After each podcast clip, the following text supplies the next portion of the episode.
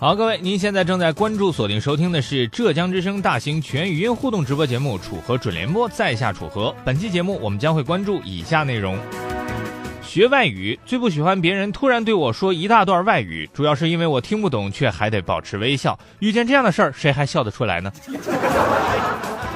求回复。今天我们要互动的话题就是一句话证明自己的外语说的特别好，请大家把自己的语音回复发送到浙江之声的微信公众平台，每天发一次，睡觉特别香。下面请听这次节目的详细内容。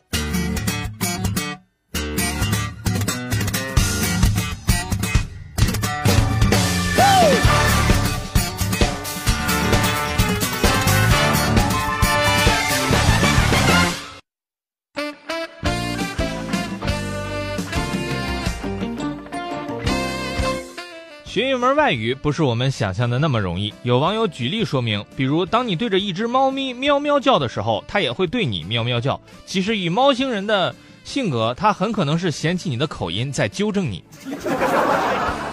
最近在北京经济技术开发区亦庄，有一位外卖小哥就在学外语。我们来看环球网云端的最新消息。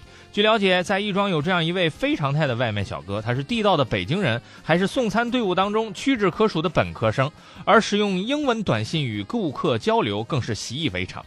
二号，这位外卖小哥告诉记者，曾抱着铁饭碗的他。为过上向往中充实的生活，忍痛改行。起初学英文只是为了向外国人要好评，但随着兴趣渐浓，他开始主动用英语与客人交流。如今，他和片区内不少外国人成了朋友，希望自己以后能用英文报菜名。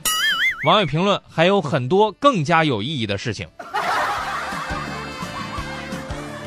再来关注新华网云端的最新消息，据介绍。